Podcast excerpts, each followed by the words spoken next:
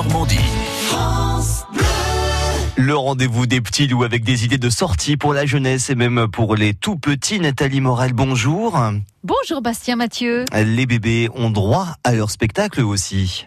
Absolument. Et pour ça, on peut compter sur Béatrice Maillet. Bonjour. Bonjour. Vous êtes conteuse, musicienne, auteur et surtout vous avez plein d'histoires dans votre sac. Tellement plein que vous allez vous produire en différents lieux dans le Calvados. Ce sont des contes pour les tout petits dès l'âge de 6 mois? Tout à fait. Ce sont des, des histoires, des contes, des comptines. Euh, ça s'adresse aux enfants tout petits du fait de la musicalité de ces histoires et du fait euh, des contenus très poétiques. Ils viennent d'où ces contes?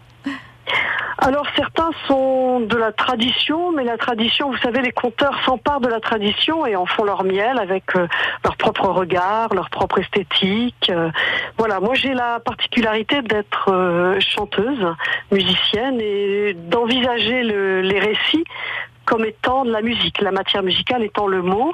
Et en ce qui concerne les tout petits, ça tombe très bien, puisqu'ils entendent le mot d'abord pour sa musique, et c'est la musique qui va petit à petit les conduire vers le sens. Hum, alors on va y retrouver des petites boîtes en tiki-taki, hein, je, le prononce doucement.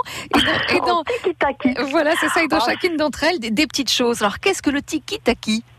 Alors ça, c'est une petite référence parce que j'aime bien glisser des références à ce qui m'a marqué euh, dans ma jeunesse. Il y avait une chanson qui s'appelait Petite boîte, en petite boîte, petite boîte faite en tiki-taki.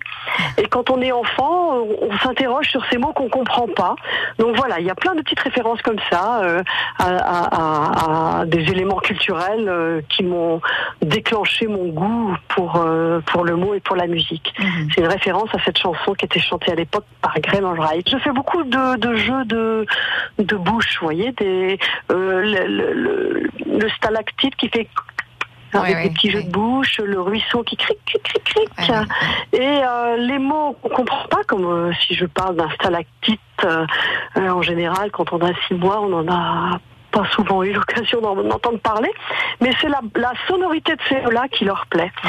Moi, je parle des chants de chou, du Machu Picchu, je parle des Gandouras de Ouagadougou, et, et, on les voit rire, on les entend rire, on les entend essayer de répéter ce que je dis, parce que je pense que c'est un âge où on se préoccupe plus de, du, du, plaisir sonore et du plaisir de, de, faire claquer ça dans la bouche mm.